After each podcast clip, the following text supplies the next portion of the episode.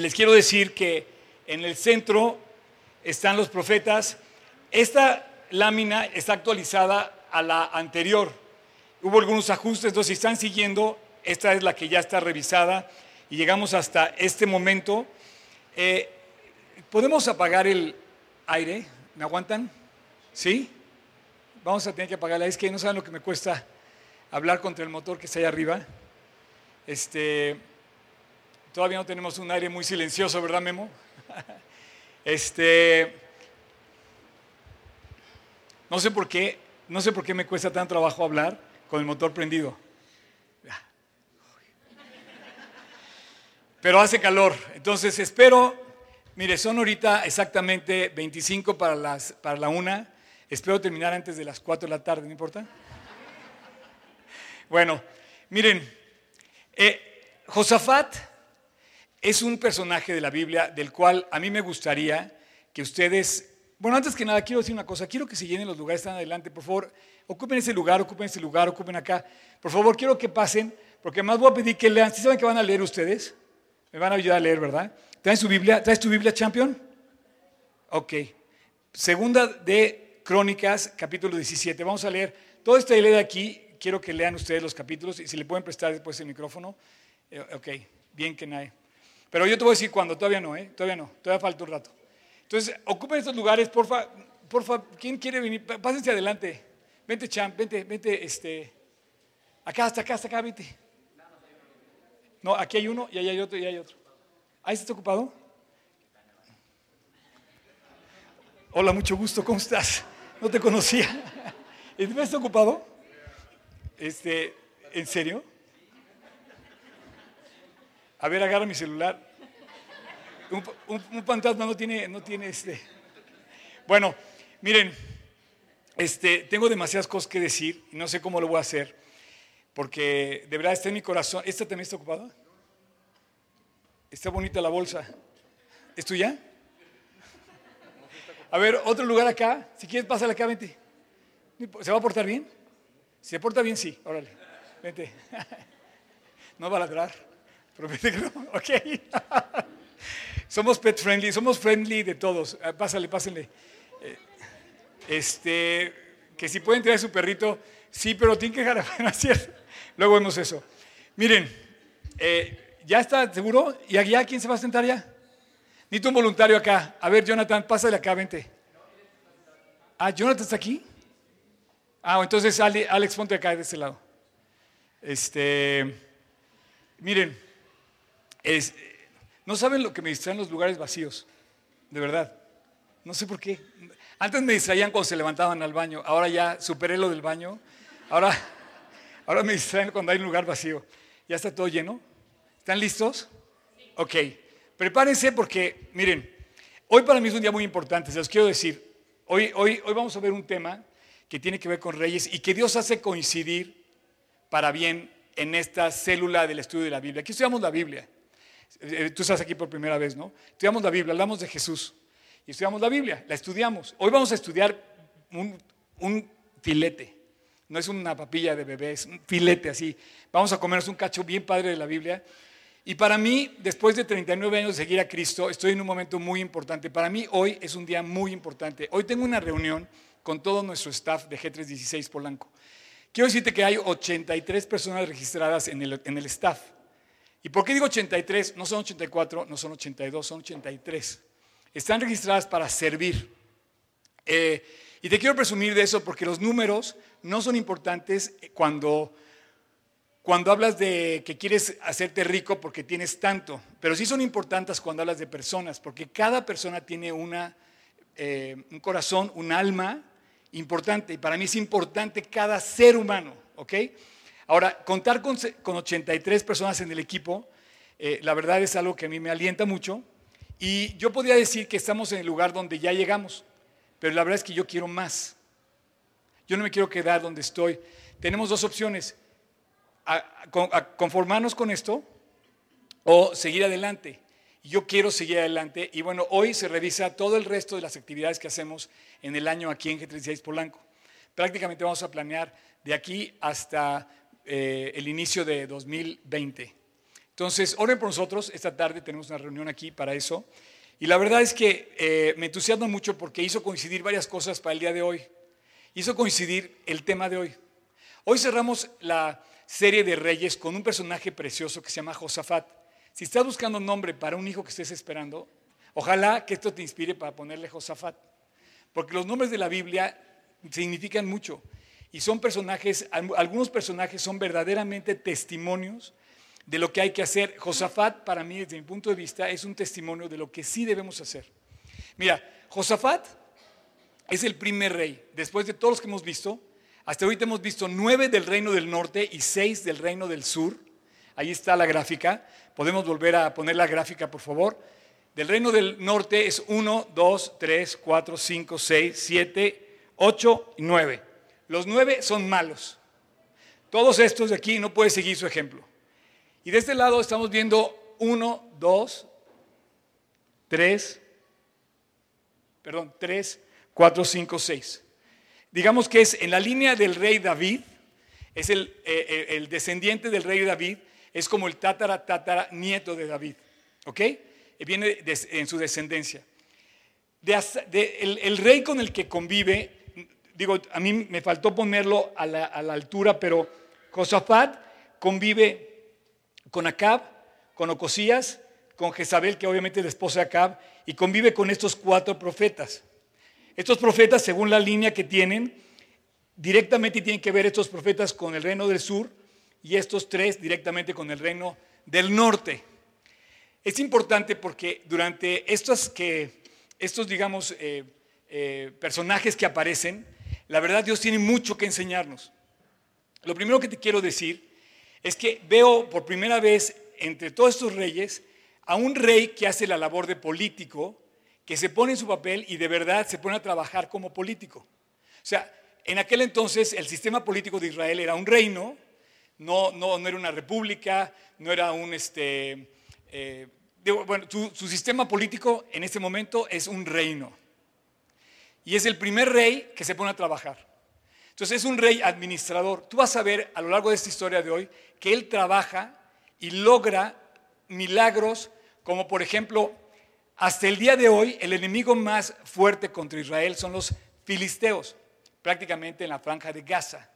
Hoy se siguen peleando Gaza con Israel. Bueno, él logra, una, él logra con una buena administración, con buenas alianzas y con buenos tratados comerciales, que Gaza y los filisteos le paguen los tributos y tenga un rédito comercial en la negociación que ellos tienen de tratados comerciales, traídos a las palabras de hoy. Entonces, él es un rey buen administrador, él es un buen maestro, él es un rey maestro, él hace reformas educativas en donde no solamente enseña cultura a la nación, sino hace que todo el pueblo vaya a Dios. Y esto a mí me entusiasma porque si hay algo que un rey debe, traer a la nación, es, enseñanza, es educación, y educarlos a la gente a temer a Dios es el principio de la sabiduría, según lo que dice su bisabuelo, que era precisamente Salomón. Es un buen político, hace alianzas y también eh, eh, toma estrategias. Por ejemplo, él decide poner una em, Em, em, como una, un ejército en la frontera norte para defenderse de los del norte. Él no se quiso mezclar ni económicamente, ni políticamente, y sobre todo moralmente no se quiso mezclar con las tribus del norte. Entonces él pone un ejército para proteger. Pareciera que esto es como profético sobre Israel, porque hoy Israel, hoy en día, todas sus fronteras están llenas de ejércitos que protegen sus fronteras. Quiero decirte que hoy en día Israel tiene 11 enemigos, vive en un mundo árabe y los 11 árabes que son vecinos están peleados contra Israel, están algunos en franca y abierta guerra.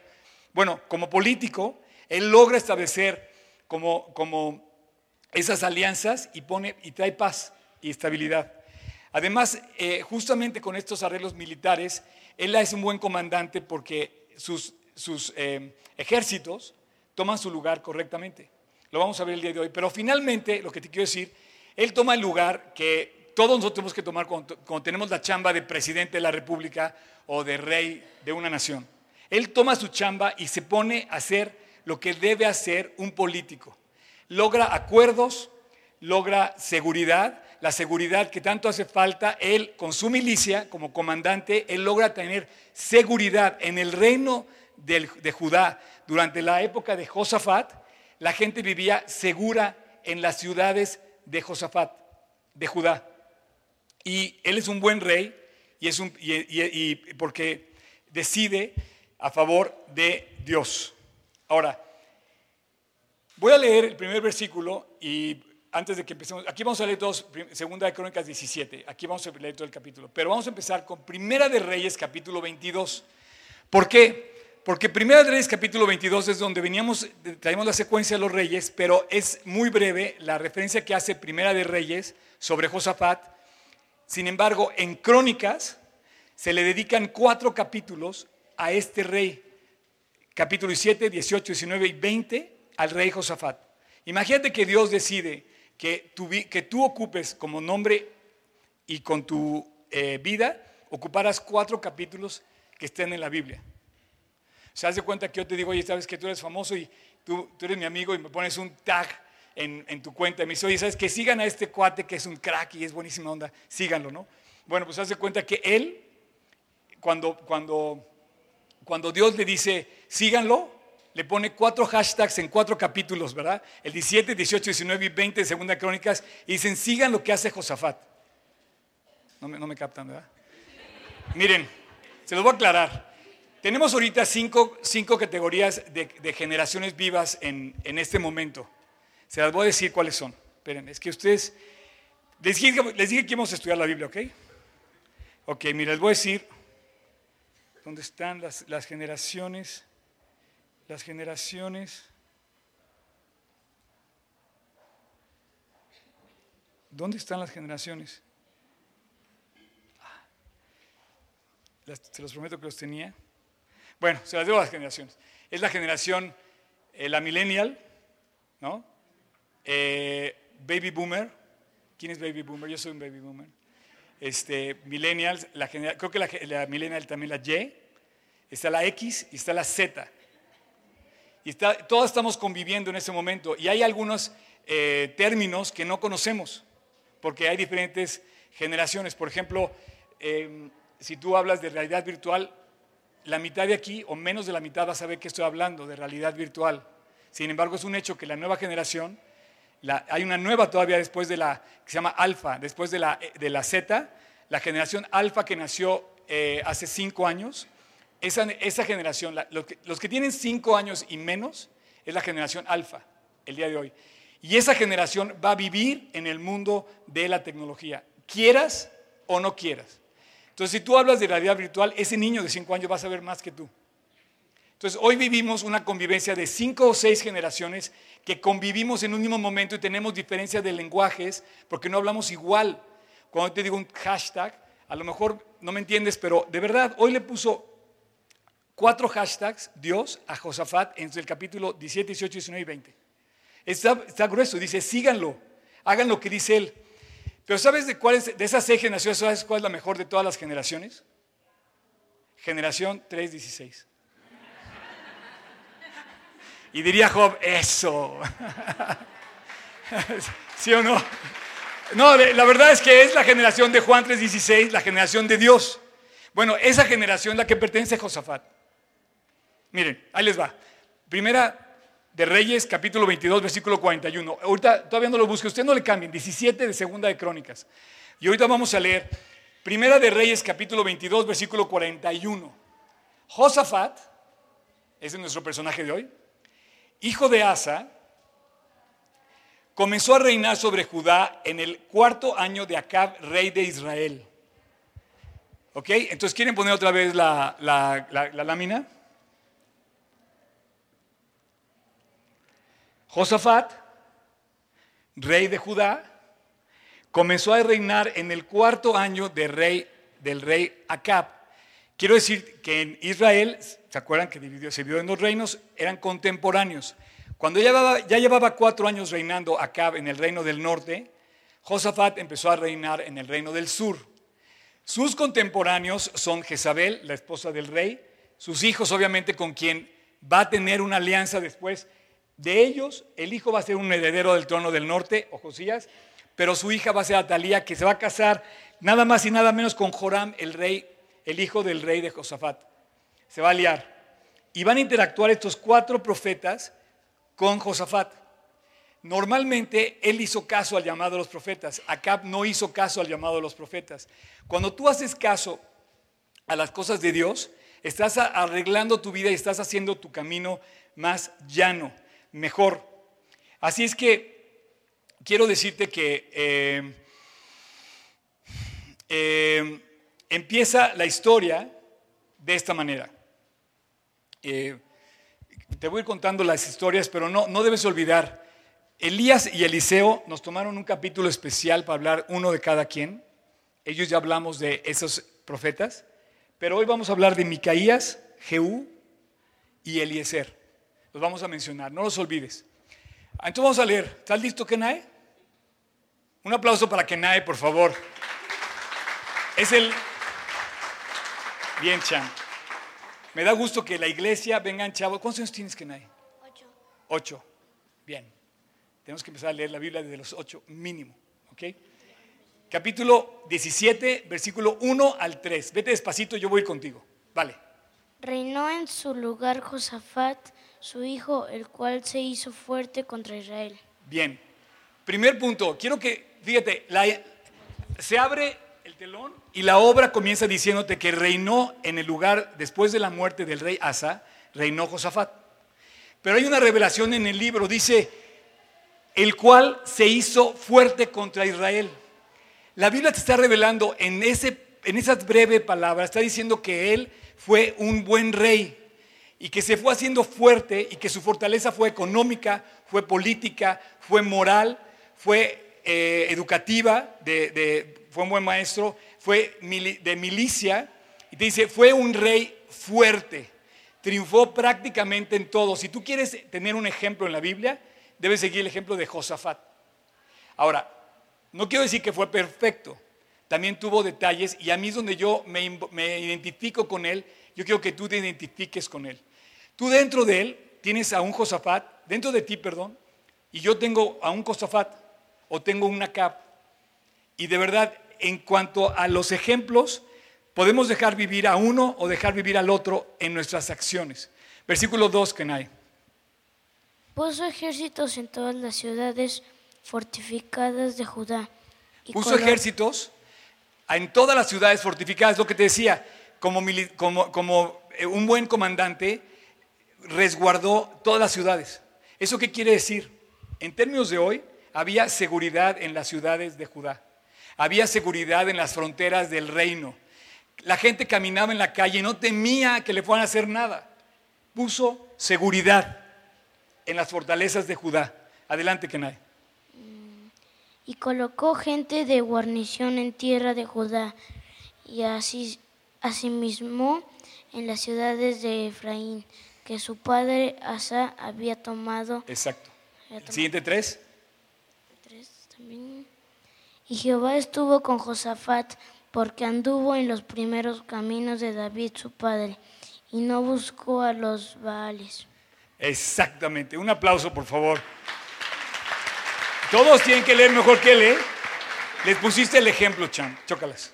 Bien. ¿Qué notan de ese versículo? ¿Qué me pueden decir de ese versículo? Dice, y Dios estuvo con Josafat porque anduvo en los primeros caminos de David su padre y no buscó a los Baales. ¿Qué, qué, qué les llama la atención de ese versículo? Que volvió al camino de Dios, ¿ok?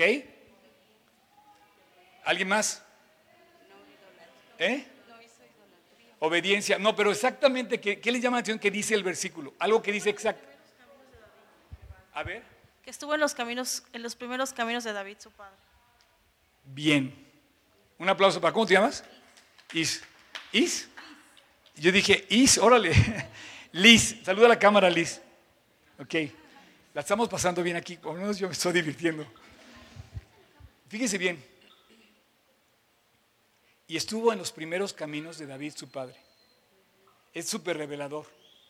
¿Cuáles fueron los primeros caminos de David, su padre? Los primeros caminos de David, su padre, no fueron los últimos caminos de David, su padre. Él siguió el ejemplo de los primeros caminos de David. ¿Por qué? Porque los primeros caminos de David es cuando él era humilde, cuando él fue eh, pastor de ovejas, cuando él cantaba feliz en el camino, cuando él era un cantante, cuando él andaba por los prados y se encontraba un oso y feliz agarraba el oso y peleaba contra el oso y le ganaba. ¿Qué precio tiene una vida feliz? En el caminar de la vida de David, compara tu vida por favor, pero en el caminar de la vida de David, yo te, reto a que me digas cuáles fueron los primeros, o si notas, cuáles fueron los primeros caminos de David. Cuando los primeros caminos de David era cuando él vivía bien. Los últimos caminos de David, al final de su vida, él, él se, dedicó a ver a, a Betsabé. Andaba en la ciudad de David y en, los terrazos. De repente una mujer se desvió y desvió su corazón. Y ese deseo equivocado de David hizo que los últimos días de su vida fueran infelices siempre. Dios lo perdonó, pero no lo pudo restaurar como él era. Los primeros caminos de David fueron bellísimos. El caminar de sus primeros eh, días de David, por eso decía los primeros. Y la Biblia te dice que él siguió el ejemplo de lo primero que hizo David, no lo último que hizo David. Eso es, eso es importante aclarar. Tú debes seguir ese ejemplo y debes de rechazar lo que no va. Qué vida tan feliz tuvo David en su primer punto, pero llegó un momento en donde su vida se transformó para siempre. Y su vida cambió para siempre y perdió la felicidad. Los primeros caminos de David. Ok, vamos a seguir leyendo. Ah, por favor, Laurita, versículo 4. Sino que buscó al Dios de su Padre y anduvo en sus mandamientos y no según las obras de Israel. Ok, 5.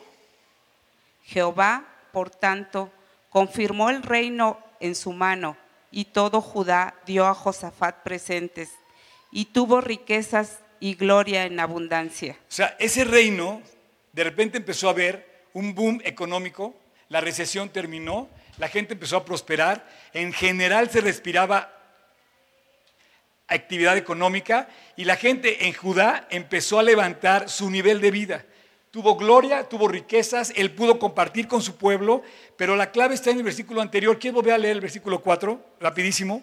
Sino que buscó al Dios de su padre y anduvo en sus mandamientos y no según las obras de Israel. Así es, dice, no siguió lo que estaba pasando en el reino del norte y buscó al Dios de sus padres. Y versículo 6. Y se animó su corazón en los caminos de Jehová y quitó los lugares altos y las imágenes de acera de en medio de Judá. Así es. Entonces dice, se animó su corazón en los caminos de Dios y quitó los lugares altos y las imágenes de acera en medio de Judá. Hay lugares altos, imágenes de acera. Si tú lees en Reyes, no sé si has leído Reyes, pero dice que, que no quitó todos los lugares altos. Sin embargo, Crónicas dice que sí los quitó. Lo que pasa es que había dos tipos de lugares altos. Los lugares altos que servían a Baal y los lugares altos que servían al Dios de Israel. Quitó los de Baal, pero no quitó los lugares altos del Dios de Israel. Por eso hay esa diferencia. Ahora, Josafat, te digo una cosa, vivió la palabra de Dios y él fue un gran maestro. Versículo, eh, estás en el 7, en el 8 y 9. Al tercer año de su reinado envió sus príncipes Ben-Jail, Abdías, Zacarías, Natanael y Micaías para que enseñasen en las ciudades de Judá. A ver, te fuiste muy rápido. Chequen bien, por favor. Aquí necesito que pongan atención. Chequen la cuenta que vamos a hacer. Al tercer año de su reinado envió a sus príncipes. Subrayen en su cabeza príncipes y cuenten cuántos fueron. Benagil, Abdías, Zacarías, Natanael y Micaías. Cinco príncipes, ¿ok? Cinco príncipes. Hazte los nombres. Siguiente. El 6. El 8. El 8. Ah, y con ellos a los levitas Semaías. Uno. Netan, Netanías, Netanías Sebadías, Asael, Semiramot, Jonatán, Adonías, Tobías, y Tabonías. Si andan buscando un nombre para sus niños, aquí hay. Y sabes qué? Sí, sí tómenlos. Estos cuates eran increíbles. Ahorita les voy a decir. Son uno, 2, 3, 4, 5, 6, 7, 8, 9. Cinco príncipes y nueve, ¿qué? Levitas. Y con ellos, dos sacerdotes, Elisama y Joram. Elisama y Joram. Entonces son cinco y nueve, ¿cuántos son? 14. ¿Y dos? 16. 16. Recuerda este número. Yo dije que tenía cuántos? 83, ¿verdad? ¿Cuántos sirven aquí? 83. Allá con él servían para todo el reino, necesitaron 16. 16 donde eran cinco príncipes, nueve levitas y dos sacerdotes. Con ellos tenía suficiente para gobernar toda la nación. Tú no necesitas mucho, nada más 16. 16 dos cuates fieles. Pero además escogió príncipes en su gabinete, levitas. Ahorita, ¿sabes lo que es un levita? ¿Alguien sabe lo que es un levita? Los hijos de Leví. ¿Y qué hacían los hijos de Leví? ¿No? A ver, Alex. Ministraban en el templo y alababan. Y dos sacerdotes. Qué curioso que su gabinete estaba conformado de nueve cantantes, dos sacerdotes y cinco príncipes. Yo, yo, yo quisiera pensar que si yo tengo 83, no solamente puedo conquistar México, puedo conquistar el mundo completo. Porque aquí hay 16. Y esos 16 valientes. ¿Quieres seguir leyendo, por favor, este, eh, Mariel? Sí. Bueno, antes de esto, antes de esto, antes Mariel, quiero aclarar algo. Él fue un buen maestro, fue un rey maestro. Él levantó la educación de su nación. Pero levantó la educación en el sentido de que buscó a Dios para que la gente se llegara a Dios. El versículo 9 dice lo siguiente, yo quiero volver a poner, enseñaron en Judá teniendo consigo el libro de la ley de Dios. Y recorrieron todas las ciudades de Judá enseñando al pueblo. Yo no sé si tú eres de los 16 o de cuántos eres, pero tienes que recorrer las ciudades de México. Los pueblos de México, las aldeas de México, los caminos de México, las montañas de México, los valles, o vamos a ponerle así ya nombre, las escuelas, las oficinas, recorriendo todas y enseñando al pueblo la ley de Dios. 16. Con solo 16, toda la nación estaba gobernada bien. Y lo que estos 16 hicieron fue llevar en alto el nombre de Cristo compartir su palabra y llevar a los demás. ¿Por qué? Porque cuando tú siembras la palabra a los demás, príncipes, levitas, sacerdotes, se ponen a trabajar, la verdad no hay nada mejor que tú le puedas enseñar a la gente que a, que a temer a Dios. Y con este pequeño grupo de príncipes, levitas, sacerdotes, solo con 16, Josafat tuvo más que suficiente para impactar y controlar a toda su nación. Solamente necesitas 16 valientes, 16 decididos, 16 que digan, no vuelvo atrás. 16 que digan, no voy a tirar la toalla. Ahora, estos 16, llegó un momento en donde tomaron la decisión de ser valientes. Antes de contarte la historia y pasar a los demás, dice que traían versículo 10, eh, ahora sí. Y cayó el pavor de Jehová sobre todos los reinos de las tierras. Cayó el pavor de Jehová sobre todos los reinos de las tierras que estaban alrededor de Judá. Imagínate que los vecinos empezaron a admirar de tal manera el reinado de Josafat, la gestión de Josafat, de Josafat, su política exterior, que empezaron a admirarlos y les tuvieron miedo, les tuvieron respeto. Es como si hoy te quisieras poner a las patadas con Estados Unidos. O sea, sí te tiene miedo, o con Israel, o con alguna potencia, con China, o con Rusia, ¿no? Para, para que no pero les tuvieron temor. Pero la razón ¿Quién volvió a leer? Dice, y cayó. Y cayó el pavor de Jehová, sobre todos los reinos de las tierras que estaban alrededor de, Judá. Y no osaron hacer guerra contra Josafat. Ándale. Y ve lo que dice el versículo 11. Fuerte, Mariel. Y traían de los filisteos presentes a Josafat. A ver, champion of the world. No sé si acaban de darse cuenta lo que acabas de leer. Traían de los filisteos. ¿Sabes quiénes son los filisteos? los enemigos acérrimos de Israel. Y traían los filisteos, ¿qué? Presentes a Josafat. Tú imagínate que hoy los de Gaza llegaran a traerle tributo a Netanyahu, ¿verdad? No.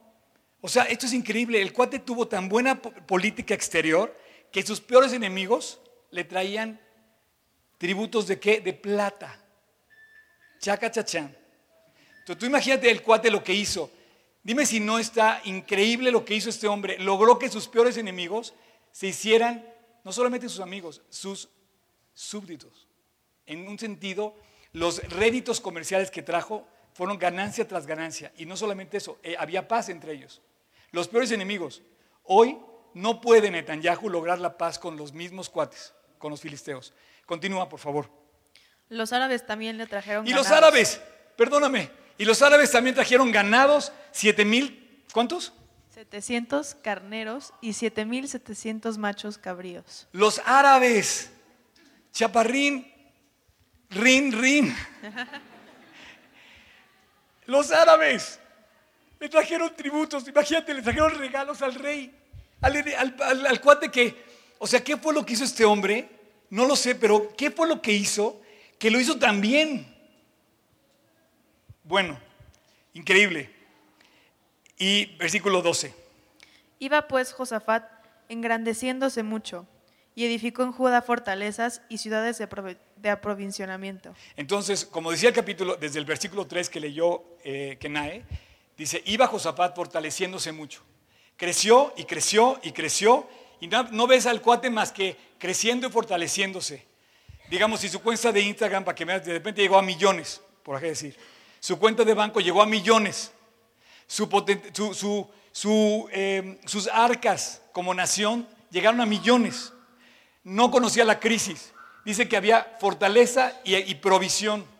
A ver si me entienden este lado. Ellos no me entendieron, a ver si ustedes me entienden. Las acciones crecieron al triple, doble, quíntuple, se multiplicaron por 10.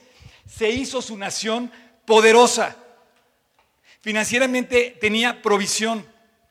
Las acciones de la cuenta de banco de Israel, perdón, del, Reino del Sur, crecieron, se multiplicaron. Eso quiere decir que fue un rey administrador. Dime si no le quieres poner así a tu hijo. O por lo menos que fuera como él. O sea, si quieres algo para tu hijo, pues quisieras que fuera un buen administrador, un buen maestro, un buen rey, un buen gobernante, por lo menos de su casa. Y bueno, fue un buen, eh, un buen militar también, porque tuvo eh, eh, provisión de milicia. Si hoy podemos identificar a Israel con cuates que tienen riqueza militar, es Israel.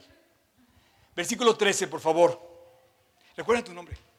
Lupita, Lupita. Tuvo muchas provisiones en las ciudades de Judá y hombres de guerra muy valientes en Jerusalén.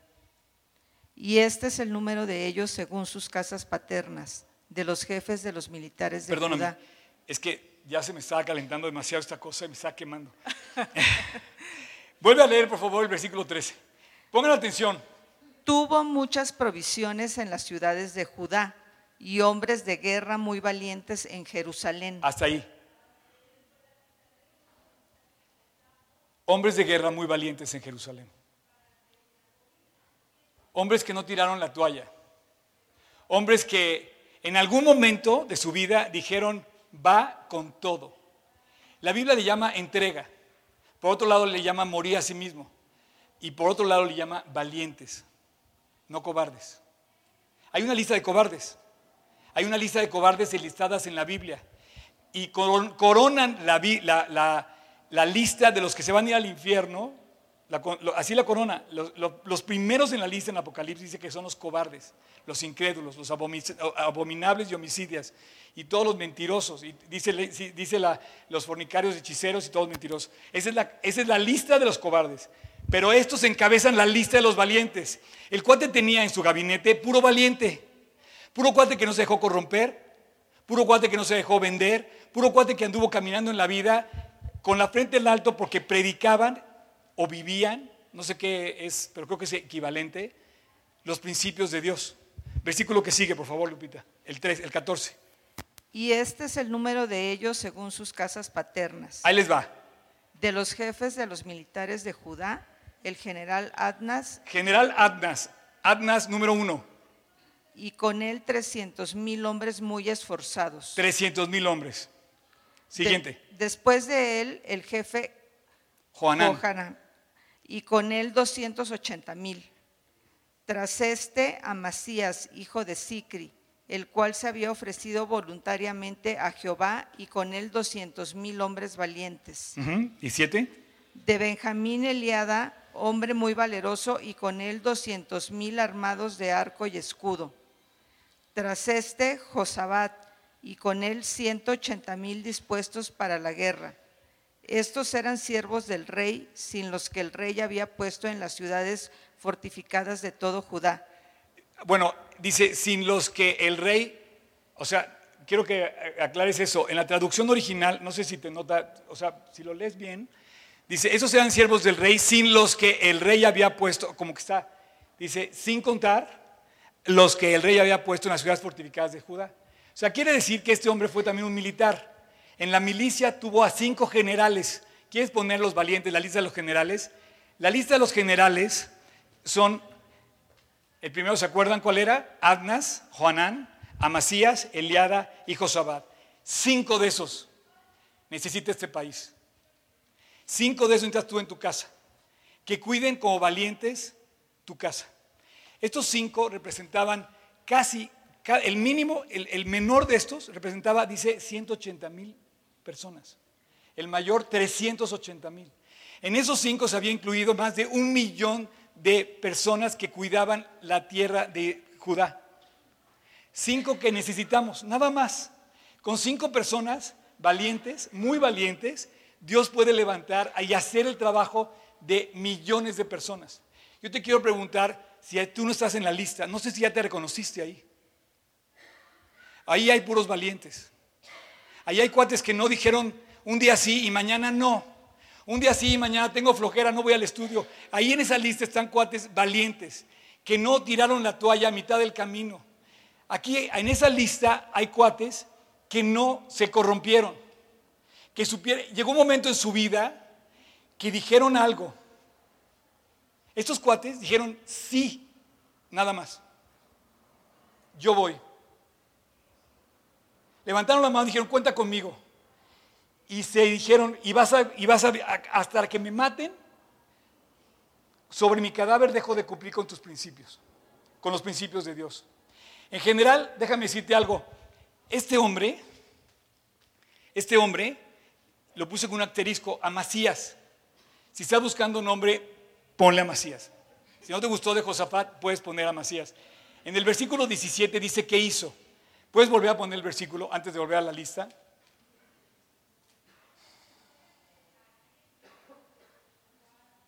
Perdóname, es el 18. 16, perdón. Amasías, el cual se había ofrecido voluntariamente. No sé si le pagaron. No sé si cobraba por la labor que hacía. Pero en este caso, en el, de los cinco, solamente en el nombre de Amasías dice que él se ofreció voluntariamente. ¿Sabes lo que es servir voluntariamente? ¿Sabes lo que es decidir? Llegó un momento en su vida donde él tomó una decisión igual que los otros cuatro y dijo sí. Ahora, quiero que leas por favor, Blanquita, busca Juan 1, versículos 50 y 52. La vida de todos creyentes que voluntariamente le entregamos nuestra vida a Dios, cuando yo le entregué mi vida, yo le entregué mi vida voluntariamente a Dios. Yo no le quise, oye, págame por servirte. No, yo dije, Dios, si esto es verdad, yo te entrego mi vida y haz conmigo lo que quieras. Hay personas que le han dicho a Dios que voluntariamente le entregan su vida. Y hay personas que le han dicho a Dios, sí, pero hasta cierto punto. No me digas que no vaya acá, no me digas que no diga esto, no me digas que no haga el otro, no me impidas esto. Y esto, la verdad, no es de valientes, es de cobardes. Ahora, yo te quiero decir esto porque yo veo esto en, este pasaje. Estos hombres, estos cinco hombres, como otros muchos, solamente dijeron Dios sí. Yo te digo que sí, Jesús. Mateo, por ejemplo, a le dije, ven, sígueme. Y le dijo que sí. Pablo le dice, ¿por qué me persigues? Dice, ve al camino de Damasco. Y le dijo que sí, y fue a Damasco, Pablo. Y empezó, la gente empezó a obedecer. Y el sí, el sí, una sílaba nada más, se empezó a oír en los seguidores de Cristo. Yo no sé que tú le has dicho que sí a Dios hasta cierto punto. No sé hasta dónde tú le has dicho que sí. Pero quiero que veas esta historia. Ayer me conmovió. Estaba, estaba compartiendo la Biblia con un grupo de 16 jóvenes del campamento. Tú estabas, Sofi, tú estabas entre ellos. ¿Dónde está Sofi? Tú estabas. a ti te consta lo que pasó ayer. 16 chavos del campamento a las 7 y 4 de la mañana, a las 8 y cuarto de la mañana en sábado. Leímos esta parte. Por favor, ¿quieres leerla, Blanquita? Sí. Juan 1.50. Respondió Jesús y le dijo, porque te dije, te vi debajo de la higuera, ¿crees? Cosas mayores que estas verás. Y le dijo, de cierto, de cierto os digo, de aquí adelante veréis el cielo abierto y a los ángeles de Dios que suben y descienden sobre el Hijo del Hombre. La escena es muy sencilla. Capítulo 1, versículo eh, de Juan. Está Jesús y se encuentra un cuate se llama, un chavo que se llama Felipe. ¿Quién se llama Felipe aquí? Felipe, otro, otro Felipe, nada más un Felipe. Cuando se encuentra contigo Jesús y le dice, ve y llama a Natanael. Y entonces va y le dice, oye, hemos hallado al Mesías. Entonces llega Natanael, se encuentra a Jesús y le dice, te vi desde que estabas debajo de la higuera. Y el cuate se desmaya dice, no, no, no, eres el Hijo de Dios, no puede ser, ¿cómo me viste en la higuera? Y Jesús le dice, Nate, hello. O sea, ¿te sorprendes porque te dije que te vi debajo de la higuera? Natanael y Felipe le dijeron que sí a Dios. ¿Y sabes qué les dijo Jesús? Solamente por decirme que sí, lo que sigue en tu vida es más y más. En términos bíblicos es gracia sobre gracia. Y dice, de ahora en adelante, cuando me dices que sí, solamente vas a ver una cosa, vas a ver ángeles que viajan del cielo a atender y a subir tu petición. Nada más por un valiente que dijo sí. Cosas que esas te sorprenden, cosas de estas mayores verás. Estos cinco valientes, ¿puedes volverlos a poner, por favor? Estos cinco valientes no son todos en la vida, ha habido muchos más. Y yo no sé si tú estás en esa lista búscate bien, porque tú te puedes colocar en esa lista.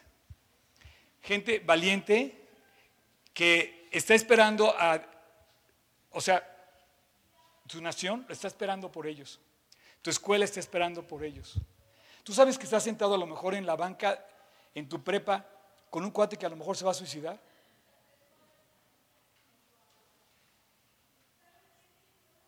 O con una chava que a lo mejor se va, a embarazar o con una persona que no puede dejar la pornografía? No sé, pero ¿sabes lo que puede ser que tú seas valiente y le digas por toda la tierra, por toda tu escuela, oye, Cristo cambió mi vida. Jesús puede cambiar la tuya. Hombres dedicados son los que gobernaban la milicia de Israel. Hombres valientes. Les he comentado que tiene la oportunidad de estar un poco cerca de la milicia, en un Starbucks, que bueno, no hay Starbucks en, Jerusalén, no he visto ni uno, pero hay una cosa que se llama aroma. Les haciendo propaganda al café, mi, café favorito en, Jerusalén y en Israel.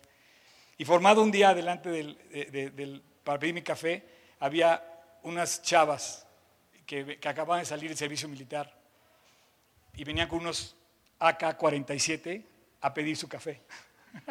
y yo, ¿cómo le hago? Si se enoja la chava. ¿Qué te quiero decir con esto? que hoy Israel es un ejemplo de, una riqueza militar tremenda. Las naciones, Francia, Inglaterra, no sé, pero muchos consultan a Israel para temas de milicia.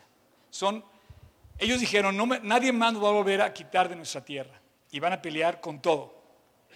Pero esas armas no sirven si no las maneja corazones valientes. Su riqueza no son las armas, su riqueza son estos hombres. Y la riqueza de este lugar, yo no me quiero conformar. Ya me cansé, te lo voy a decir, ya me cansé de decirte que el lugar está muy bonito.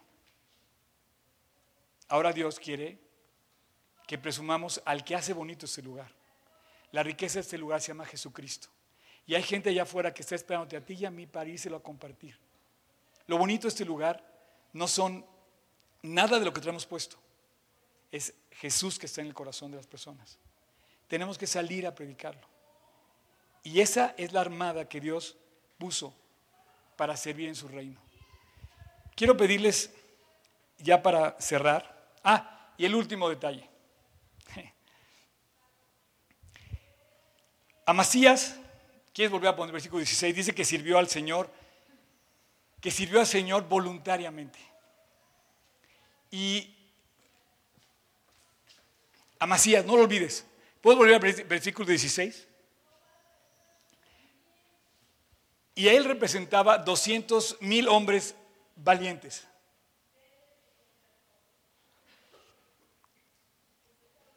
¿Qué es valiente cuando hablas de servir?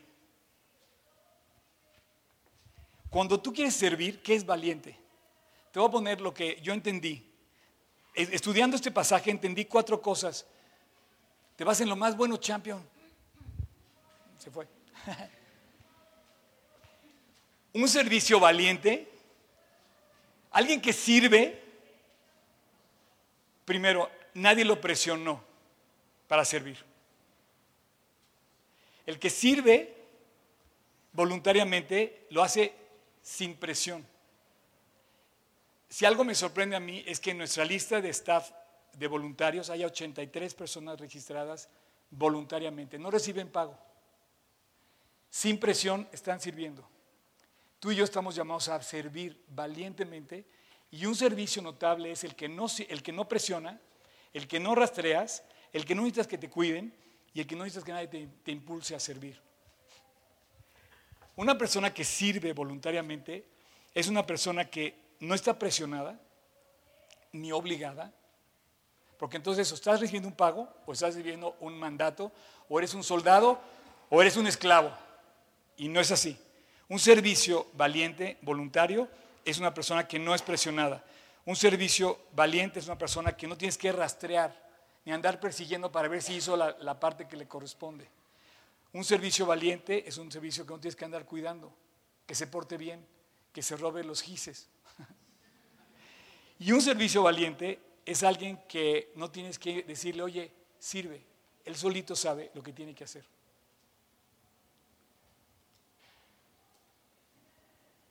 ¿Quieren pasar mis levitas, por favor?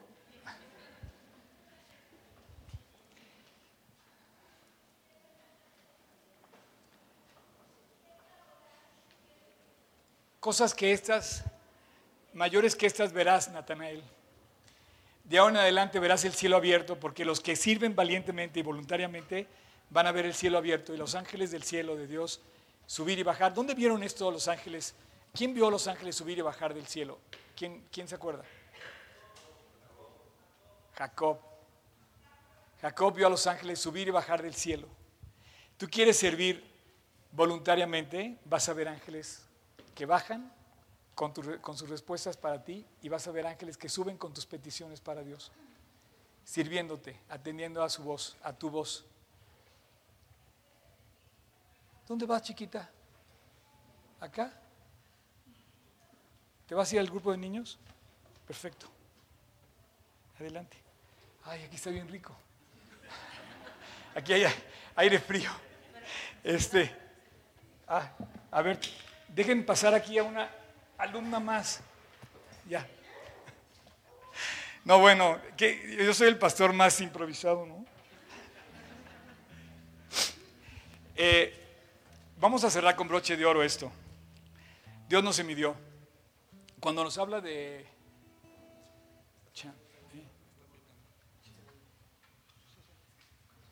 Te voy a decir algo, me impresiona mucho cómo va a cerrar Dios esto. El capítulo que cierra la vida de Josafat es el capítulo 20 de Crónicas. Por favor, subráyalo en tu corazón. Lo vas a necesitar. Dios tuvo cuidado de poner el capítulo 20 de Crónicas en nuestra Biblia para que tú y yo acudiéramos a Él en nuestros peores momentos. La batalla más difícil, ¿quieres poner el, el mapa, por favor? La batalla más difícil que enfrentó Josafat, hizo varias alianzas que no le fue bien. Se, alió con Ocosías para, en el mar de, eh, para el, mar de Acaba eh, echar a andar un negocio de barcos. Y el profeta, este, ahí estaba, ya se me olvidó, pero le dijo, sabes que no vas a prosperar. Se asoció con Acab para ir a, es lo que no entiendo, es una duda que tengo, se asoció con Acab para, para pelear, puso un límite y se asoció con Acab, eh, o sea, no quería que el, reino del norte bajara al reino del sur y puso una eh, eh, frontera vigilada, pero se asocia con Acab para ir a pelear, que le pide a Acab que peleen con los que venían de Siria. Y ahí donde muere Acab, porque, en fin, la historia ya no me da tiempo de contarla, y se asocia con Acab para pedirle que se case con su hijo. La hija de Acab se case con el hijo. Entonces está muy raro esa parte. La verdad pienso que ahí pecó. Y el profeta se lo dice. Jehú le dice, oye, ¿por qué haces esto? No puedes asociarte con la gente que está mal. Si tú quieres hablar de negocios, si quieres, estás buscando asociarte con alguien, lee los capítulos de Josafat para que Dios te guíe en la cuestión de sociedades. Pero ya no me da tiempo. Esa consulta causa honorarios. Ah, ¿verdad? No, no causa honorarios. No me da tiempo, pero se las puedo contar. El reino de Amón y el reino de Moab y los del monte de Seir los amenazaron de muerte y de invasión. Entonces fueron a luchar contra Judá y le dijeron que iban a ir a conquistarlos. Y Dios puso la historia en el capítulo 20 de Segunda de Crónicas y yo estoy esperando que mis levitas empiecen a cantar. Te voy a decir por qué. Esta guitarra no es un instrumento, es un arma de guerra. Esa batería, este piano, son armas de guerra. Esa es la forma en la que tú y yo vamos a luchar. Dios tuvo cuidado de poner el cierre de esta serie en el capítulo 20 de Crónicas. Y cuenta una historia espectacular. Había una amenaza real contra el reino de Judá. ¿Y sabes lo que hizo Josías? Perdón, Josafat. Vamos a leer la historia. Sigue contando, por favor. Es que les voy a presentar aquí, pero es que capítulo, eh, capítulo 20, versículo 4. Y se reunieron los de Judá para pedir socorro a Dios. Y también todas las ciudades de Judá vinieron a pedir ayuda a Dios. Entonces Josafat se puso de pie en la asamblea de Judá, versículo 6, y dijo, Dios, Dios de nuestros padres, ¿no eres tú el Dios de los cielos que dominas y todos los reinos están bajo tu dominio? ¿No está tu mano con toda la fuerza y el poder? Dios nuestro, versículo 7, ¿no echaste tú los moradores de esta tierra delante de tu pueblo Israel y, la diste en descendencia a Abraham, a Isaac y a Jacob para siempre? Versículo 9. Tú dijiste, Dios, que si mal viniere sobre nosotros y espada de castigo, pestilencia o hambre, no sé qué está pasando contigo en tu vida, pero a lo mejor estás igual que Josafat. Hay hambre, a lo mejor hay castigo, a lo mejor hay espada, a lo mejor hay pestilencia. Dice que nos presentaremos delante de esta casa, delante de ti, porque tu nombre está en esta casa. Y a causa de nuestras tribulaciones clamaremos a ti y tú nos oirás y salvarás. Ahora pues Dios, voltea a ver lo que está pasando aquí. He aquí que los hijos de Amón, de Moab y los del monte Seir, he aquí ellos nos dan pago viniendo a arrojarnos de nuestra tierra. Versículo 12, oh Dios nuestro, ¿no los juzgarás tú? Porque nosotros no hay fuerza contra tan grande multitud. No sabemos qué hacer. Y a ti volvemos nuestros ojos. Me impresiona porque el cuate llegó al fin de sí mismo. Josafat nos puso el ejemplo más increíble de todos. De todas las sociedades que hizo, la comercial y la militar, dijo Dios, me voy a asociar contigo para luchar esta batalla. Voy a clamar a Dios. Y llamó a los levitas, de entre los cuales venía un cuate que se llama Jaciel. Y Jaciel se levanta y les dice así, versículo 14. Y estaba ahí Jaciel, hijo de Zacarías, hijo de Benaía, hijo de Jehiel, hijo de Matanías, levita, de los hijos de Asaf, sobre el cual vino el Espíritu de Dios en medio de la reunión y el cuate levanta la voz, prende su guitarra, su batería, su arpa, no sé, y dice, Judá, todo, oídme, vosotros moradores de Jerusalén, y tú, Josafat, de repente el, el rey dejó de dar órdenes y se la pasó a los cantantes. Y tomó la voz uno que se llama Jaciel y dijo, Dios, tú vas a oírnos. Oigan de todos también. Josafat, moradores de Jerusalén y todo Judá, creed. Dice Dios así, no temas. No os amedrentéis delante de esta multitud tan grande porque nosotros no vamos a luchar. La batalla es de Dios. Versículo 17. No habrá para qué peleéis. Vosotros, en este caso, paraos. Paraos. ¿Se pueden parar conmigo? Estad quietos y ved la, la salvación que Dios trae con vosotros. Oh Judá, oh Jerusalén, no tengáis miedo, no desmayéis. Sal mañana contra ellos, porque Dios, Dios peleará por vosotros.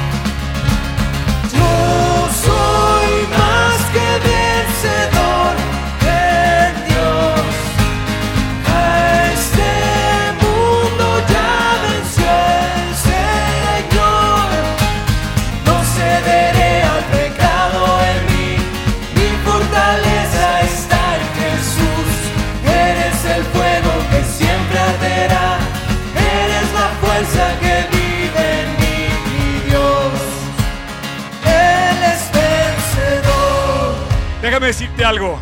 Josafat no se quedó ahí. Yo no sé qué cantó ese día. No creo que haya cantado esa canción, pero algo muy parecido cantaba. Y decía, la canción la describe. Versículo 20 dice, y cuando se levantaron por la mañana, salieron al desierto de Tecoa y mientras ellos salían, Josafat, nuestro amigo Josafat, sale el rey y se pone de pie y dice, oídme Judá y moradores de Jerusalén, creed en Dios y estaréis seguros. Creed a sus profetas. Díganle que sí a sus profetas. Díganle que sí a Dios y seréis prosperados. Y habiendo consejo con el pueblo, puso que algunos que cantasen, que alabaran a Dios vestidos de ornamentos sagrados, mientras salía la gente armada y que dijeran, la canción que decían era glorificada a Dios porque para siempre es su misericordia. Así que él agarró, se dio el mando supremo de, como comandante de la milicia y se lo da a los levitas. Y le dice, ustedes van a dirigir la batalla y cantando esta batalla la vamos a ganar. Confiando en Dios, creyendo en Dios estaremos seguros. Y le pasa la batuta a los levitas. Dice que salieron vestidos de ornamentos sagrados, igual que ellos están vestidos de ornamentos sagrados, con sus armas de guerra, su guitarra y su corazón. Y decían una cosa, yo soy más que vencedor en Dios.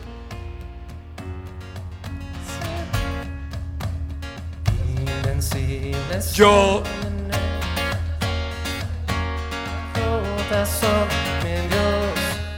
Yo soy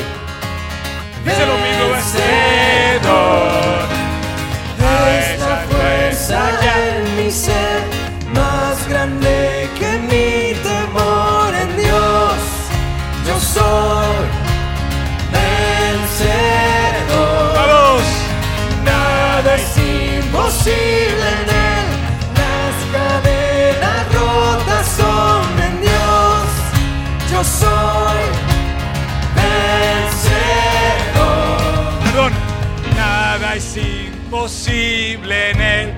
Las cadenas Las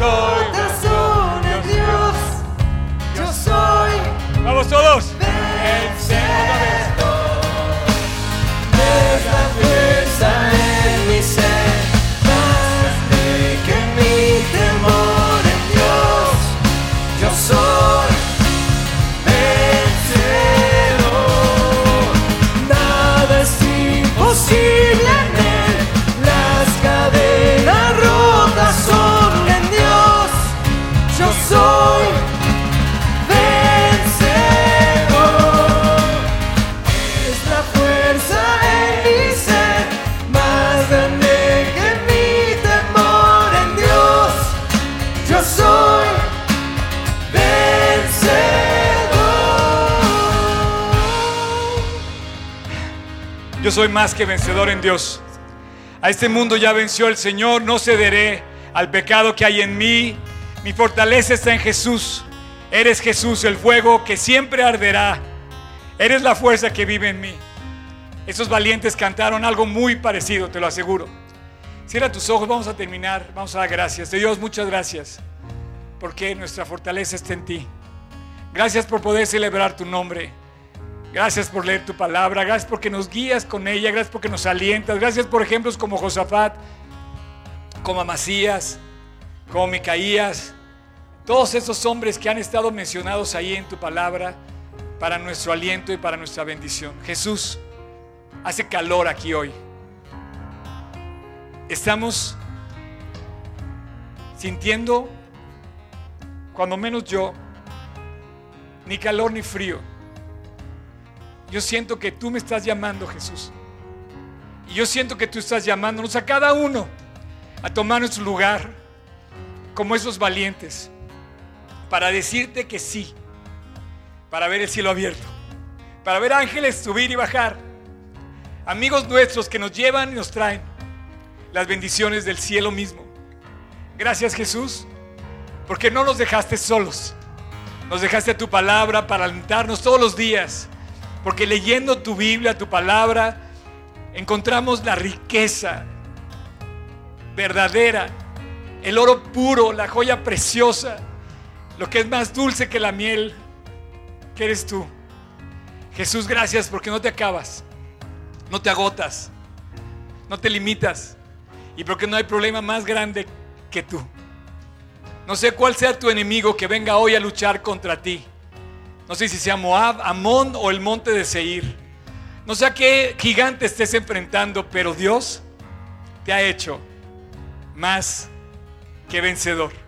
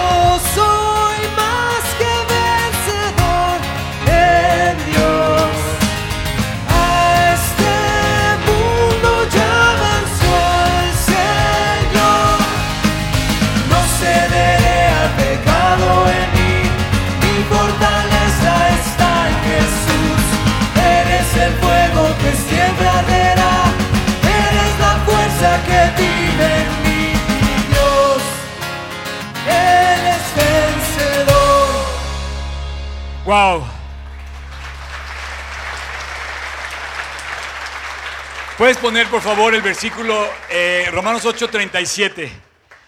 Quiero despedir esta reunión con este versículo. No se vayan. No se vayan. Alice, ¿por qué te vas? Este, antes, en todas estas cosas, la Biblia no se equivoca al decir somos más. No somos vencedores, somos más que vencedores. Y hay una razón, el amor de Dios. Yo no sé si el amor de Dios ya te alcanzó, a mí me alcanzó hace 39 años y vivo feliz. Y sigo y quiero más. Pero yo no puedo tener esta reunión sin decirte a ti que me estás escuchando o a ti en internet que Dios está buscando tu vida. Y yo no sé si vives derrotado por la circunstancia cualquiera que sea que estés enfrentando y quieras levantarte a ser de esos de los que habla ese versículo. La Biblia, te dice que Dios está buscando. Si hay aquí alguna persona que hoy quiera hacer la paz con Dios, quiera pedirle perdón, se quiera reconciliar con Él, pedirle perdón en sus pecados, que se dé cuenta que hemos fallado. Y sí, efectivamente, cometemos errores. Pero llega un momento donde Dios nos busca y nos dice que si alguno está en Cristo, una nueva criatura es, que las cosas viejas pasaron, que aquí todas son hechas nuevas. Llega un momento donde dice Dios, he aquí soy de la puerta y llamo. Si alguno oye mi voz y abre la puerta, entraré a Él y cenaré con Él y Él conmigo. Cierra tus ojos, vamos a orar todos. Les voy a pedir que respetemos el momento de quien quiera que sea tú que seas, ahí con tus ojos cerrados o en tu casa con donde me estés escuchando. Si tú quieres esta mañana, esta tarde, Dios está buscando, llamando a la puerta de tu corazón. Si tú le abres hoy, Él va a entrar a tu corazón. Dile que sí. Tan solo está esperando que le digas sí. Perdóname Dios. Sí, quiero seguirte Jesús. Sí, cambia mi vida. Sí, límpiame. Y si le dices que sí, verás el cielo abierto. Si tú quieres, en silencio, en tu, en tu corazón, ora conmigo. Jesús, te quiero pedir perdón. Te quiero pedir que me limpies. No recuerdo todas mis faltas, pero hoy te quiero pedir que me perdones y que me limpies. Hoy estás llamando a la puerta de mi corazón y te quiero abrir. Así es que Jesús, el día de hoy, te pido que entres, tomes tu lugar en mi corazón. Te quiero seguir para siempre y te doy gracias, porque en la cruz moriste por mí y me das hoy la oportunidad de invitarte a mi corazón y limpiarme con lo que tú hiciste en la cruz. A partir de hoy, Jesús, quiero seguirte todos los días del resto de mi vida. Te lo pido en tu precioso nombre.